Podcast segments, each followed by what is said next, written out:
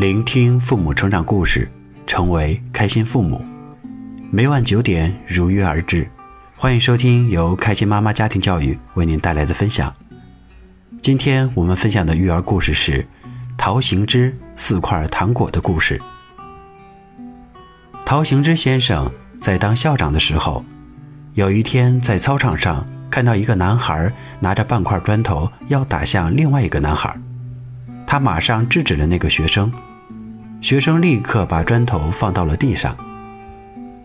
校长说：“十分钟以后，请你到校长办公室等我。”那孩子吓坏了，心里想：“我打人被校长抓到，肯定会受处分。”他忐忑不安地等待着校长批评。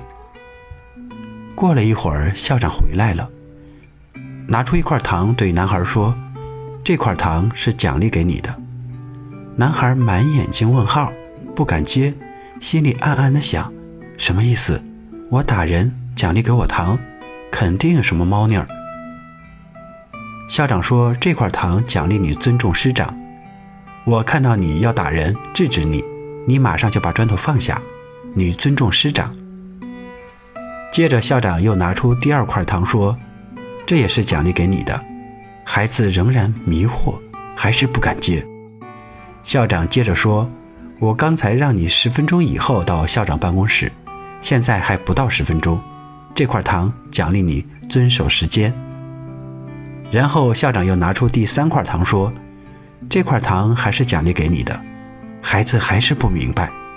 校长接着说：“我刚刚去做了调查，你打的那个男孩是因为他欺负女同学，你有正义感。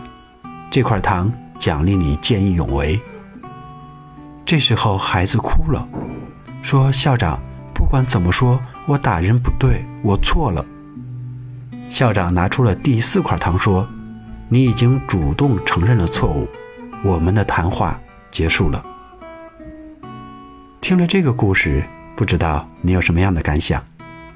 陶行知在面对犯错误的孩子问题处理上，虽然是他亲眼所见，但他没有立刻批评孩子。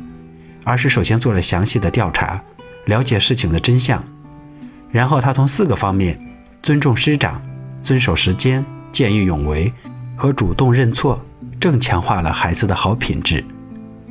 他不但没有惩罚孩子，还巧妙地引导孩子主动承认了错误。可见，孩子犯了错误不一定要采用惩罚的手段，应该根据具体情况区别对待。一般来说，对于做错事的孩子，采用奖励的方法是很难做到的。可是教育家却做到了。我们是否从中学会了在孩子有错的时候，肯定他行为中正向的部分呢？